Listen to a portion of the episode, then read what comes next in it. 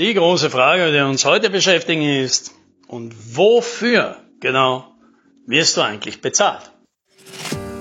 Hallo und herzlich willkommen beim Podcast 10 Minuten Umsatzsprung. Mein Name ist Alex Rammelmeier und gemeinsam finden wir Antworten auf die schwierigsten Fragen im B2B-Marketing und Verkauf.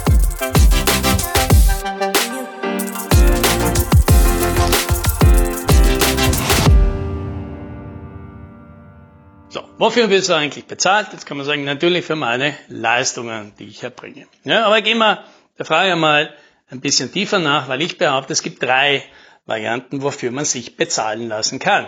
Das eine sind für die Inputs, die man gibt, ja, also für das, was man einbringt in eine Kundenbeziehung. Das zweite ist für den Output, also für das Ergebnis, was man dort erreicht. Und das dritte ist für das Outcome, also für das, was dieses Ergebnis, das man dort erreicht, für den Kunden tatsächlich bewirkt. Ja, jetzt gehen wir die drei einmal durch, machen mal einen Vergleich an einem fiktiven Beispiel. Ja, nehmen wir an, der Kunde ist ein Produktionsunternehmen und das wünscht sich eine Software, um die Datenqualität des ganzen Fertigungsprozesses äh, zu verbessern und daraus dann Schlüsse zu ziehen. So. Und jetzt gibt's die Variante 1. Ja, man redet mit dem Unternehmen und macht jetzt ein Angebot und dieses Angebot basiert eben auf den Inputs. Ja, man hört sich an, was der Kunde will, was er sich vorstellt, äh, was, äh, was er alles braucht. Ja, also quasi die User Stories oder nimmt mal die Requirements auf oder sonst was. Ja. Und dann macht man eine Schätzung. Und diese Schätzung könnte jetzt sein, dass man sagt dem Kunden, wir schätzen, das sind 500 äh, Stunden Aufwand. Ja, und unsere Stunde, die kalkulieren wir im Schnitt mit 120 Euro. Das heißt, lieber Kunde, wir bieten dir das an für 60.000 Euro. Ja. Dabei ist es jetzt unerheblich, ob man dem Kunden das jetzt anbieten und sagen, du lieber Kunde, das ist jetzt eine grobe Schätzung, weißt eh, wir arbeiten hier agil, du bezahlst nur, was du konsumierst. Also wenn wir früher fertig wären, dann zahlst du halt weniger und wenn wir halt länger brauchen, zahlst du halt ein bisschen mehr. Ja, ob man das so anbieten, ob man das in Kontingenten anbieten oder ob der Kunde sich quasi einen Deckel wünscht, ein sogenanntes Fixpreisangebot, weil am Ende des Tages machen wir nur dasselbe. Wir rechnen dann halt zu unseren 500 geschätzten Stunden nochmal einen Puffer obendrauf, zum Beispiel 100 Stunden und sagen, lieber Kunde, hier, wir deckeln dieses Angebot mit 72.000 Euro für die 600 Stunden, weil am Ende des Tages haben wir nichts anderes gemacht. Wir haben unsere Arbeitsleistung, unseren Input halt aufsummiert, bisschen was draufgeschlagen und als Paket, als Festpreispaket mit einem Premium verkauft dafür, dass wir einen Teil des Risikos übernehmen. So, Variante Nummer zwei. Ich verkaufe den Output. Ja, das heißt, der Kunde erklärt uns, was er braucht und wir sagen dem Kunden, ja, haben wir verstanden, so eine Software, wie du sie gerne hättest, die kostet bei uns X. Ja, und jetzt ist es völlig unabhängig äh, davon, ob du diese Software jetzt komplett neu entwickelst oder ob du etwas nimmst, was du für einen anderen Kunden gemacht hast und das dann halt umschreibst oder ob du ein Framework nimmst oder, oder sonst was. Du gehst jetzt einfach hin und sagst, eine Software, die das macht, was sie wohl, kostet X. Fertig. Und damit machst du jetzt plötzlich eines. Du bist unabhängig von deinem Aufwand. Ja? Das heißt, du sagst einfach, dieses Ergebnis, diese Software, die diese Funktionalität hat, die kostet X. Und du musst nicht rechtfertigen, du musst nicht erklären, warum sie so viel kostet. Das ist das Gleiche, wie wenn heute Adobe hergehen würde und seine Creative Cloud den Preis pro User um 5 Euro im Monat erhöht.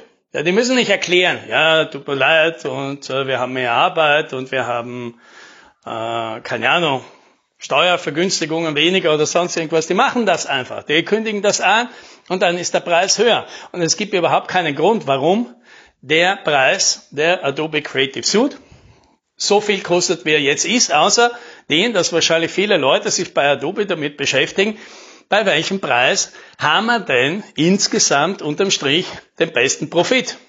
Ja, weil wir halt möglichst viele User haben mit einer akzeptablen Marge, weil wir alle Wettbewerber verdrängen, was weiß denn ich. Aber es gibt keinen Grund. Adobe könnte hergehen und das Doppelte verlangen und niemand würde fragen, ja, warum verlangt er denn das Doppelte? Naja, weil wir es einfach tun und weil wir es können. Und genau aus dem gleichen Grund könntest du eine Software anbieten beim Kunden, die kostet einfach so viel. Und tatsächlich würde wahrscheinlich niemand beim Kunden hergehen und sagen, naja, aber warum kostet denn die genau so viel? Aha, die kostet jetzt einfach so viel. Das heißt natürlich, man, man muss es natürlich irgendwo vergleichen, weil es gibt wahrscheinlich Alternativangebote, die vielleicht etwas Ähnliches leisten und die können nicht wieder komplett neu entwickelt werden oder auch ein Standardprodukt sein. Das ist völlig egal. Auf diesem Level wird jetzt das Ergebnis, die Funktionalität der Software mit der Funktionalität der anderen entwickelt. So, und jetzt ist es durchaus plausibel, dass wir dem Kunden die gleiche Software, die wir vorher für 72.000 Euro angeboten haben, plötzlich sagen würden, lieber Kunde, diese Software kostet 140.000 Euro.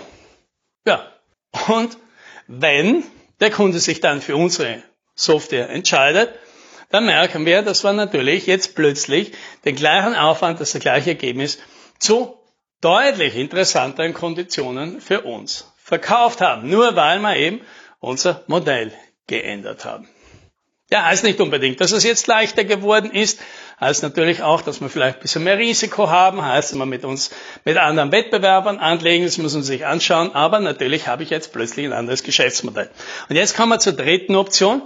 Ich verkaufe das, was der Kunde von meiner Lösung davon hat.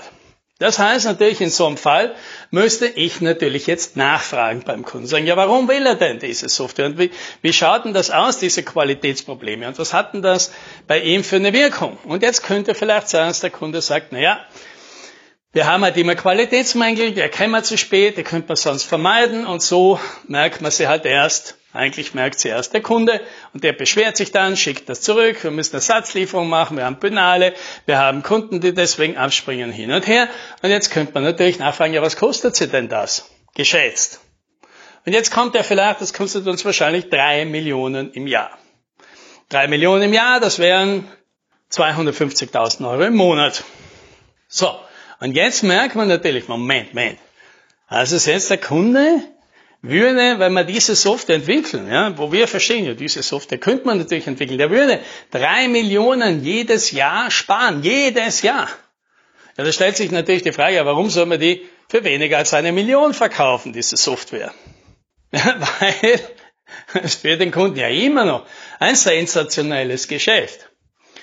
Und der Kunde würde es natürlich sofort kaufen. Weil er sagt, wie, bitte? Das heißt, in vier Monaten hat sich das Ganze schon rentiert? Ja, bitteschön. Jetzt kommt natürlich vielleicht der Einwand und sagt, ja, ja, Moment, das ist natürlich eine schöne Rechnung, aber der Kunde ist ja nicht so blöd, der geht ja zu anderen Anbietern auch. Und da kommt er dann vielleicht drauf, ja, dass da halt einer ist und der rechnet halt mit Stunden zusammen oder der rechnet halt so eine Software, so ein Outcome, ja, diese Software kostet zu viel und kommt dann halt drauf, dass halt einer ihm sagt, er entwickelt diese Software von Null auf für 72.000 Euro und der andere kommt her und sagt, äh, diese Software kostet bei uns 150.000 Euro Software. Da würden wir mit unserer Million ja gar nie mehr das Rechnen machen. Aber stimmt das überhaupt? Das glaube ich nämlich gar nicht. Denn Egal welche Variante. Nehmen wir jetzt diesen Fall her. Für den Kunden ist jede dieser Varianten sensationell.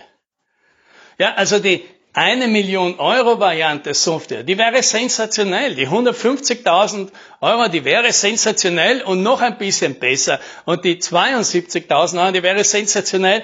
Ja, und noch ein bisschen besser.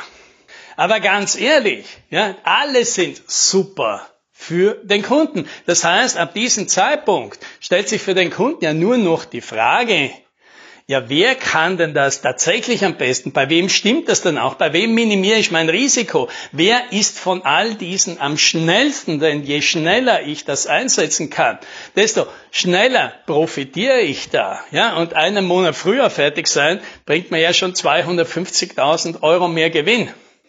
Das heißt, ab diesem Zeitpunkt, sobald ich jetzt nur noch demonstrieren kann, ich bin der zuverlässigste, der schnellste, der, der, der dir das Risiko, dass es nicht funktioniert, am besten abnimmt, der wird das Rennen machen und völlig ungeachtet davon, ob er jetzt eine Million Euro verlangt, 150.000 Euro 72, weil das einfach für den Kunden nur den Unterschied macht, rechnet sich diese Software innerhalb von ein paar Wochen oder innerhalb von vier Monaten. Und das ist doch ab diesem Zeitpunkt keine große Geschichte mehr, weil ich könnte jetzt sogar die Fantasie noch ein bisschen weiter treiben und sagen, mit meiner Million Euro Projekt, lieber Kunde, ich habe sogar einen Zwischenfinanzierer mit dabei, der streckt ja dieses Geld vier Monate vor. Das heißt, wir werden bezahlt von dieser Zwischenfinanzierungsunternehmen, entwickeln diese Software von dir und ab dem Zeitpunkt, wo wir es bei dir einsetzen, zahlst du diesen Zwischenfinanzierungsunternehmen in 250.000 Euro Raten das Geld zurück mit einem kleinen Aufschlag dafür, dass die das gemacht haben. Mit anderen Worten, diese Software kostet dich gar nichts, nicht einen einzigen Euro. Du gibst uns einen Auftrag, wir bauen das und vier Monate später kriegst du pro Monat 250.000 Euro aufs Geldkonto. Und jetzt bin ich gespannt was man für Argumente bringen soll, um das aufzuhebeln, und allein die Tatsache, dass man jetzt ins Feld führen kann. Wir sind die mit viel mehr Selbstbewusstsein als die anderen. Wir haben viel mehr Ressourcen. Wir können uns viel mehr Mühe geben als alle anderen, um ihr Projekt über die Bühne zu bringen. Ne? Und jetzt wären fast alle Kunden. Und je risikoaverser sie sind, desto eher werden sie das höhere Angebot annehmen desto eher kriegen wir den, den Zuschlag, obwohl wir jetzt natürlich im Gegensatz zu der allerersten Lösung, wo wir über Inputs verkauft haben, vielleicht eine Marge von 20 Prozent, also keine Ahnung, von 30.000 Euro gehabt hätten, hätten wir bei dieser Lösung eine Marge von, kurz rechnen, 880.000, also fast 30 mal so viel Profit. Und wahrscheinlich wäre es sogar noch leichter zu verkaufen und leichter zu bauen. Ja, sowieso. Ja. Und das, das macht den Unterschied. Ja. Und deswegen, denke mal noch kurz drüber nach. Ja. Was willst du verkaufen? Inputs, Outputs oder Outcomes. Ja. Nichts davon ist falsch, aber such das aus. Dann wünsche ich dir Happy Selling.